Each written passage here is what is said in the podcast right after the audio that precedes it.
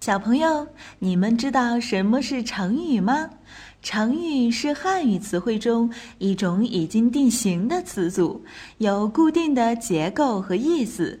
成语的背后有很多有趣的故事，了解这些故事有助于理解记忆成语。万能的一休哥总是停不下学习的脚步。这不，这一次他就来到了成语王国，为小朋友们讲述各式各样的成语故事。还等什么？快来听吧！乐不思蜀。小朋友，如果去朋友家里做客，朋友家里有很多好玩的东西，那么小朋友是不是就不想回家了呢？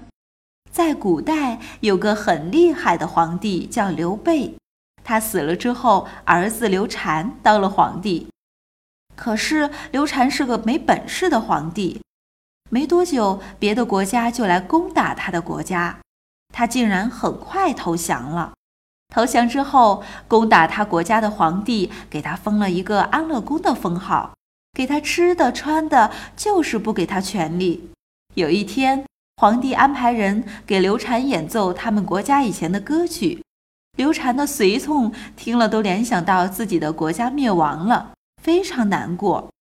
可是刘禅却说：“我现在过得挺好的，一点儿都不想我以前的国家。”后来人们把刘禅的话总结成了一个成语，叫做“乐不思蜀”，用来形容那些在新环境中得到乐趣，不再想回到原来环境中去的人。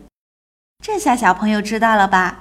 就算别的小朋友家里有很多好玩的玩具，也要记得回家哦，要不然爸爸妈妈会伤心的呢。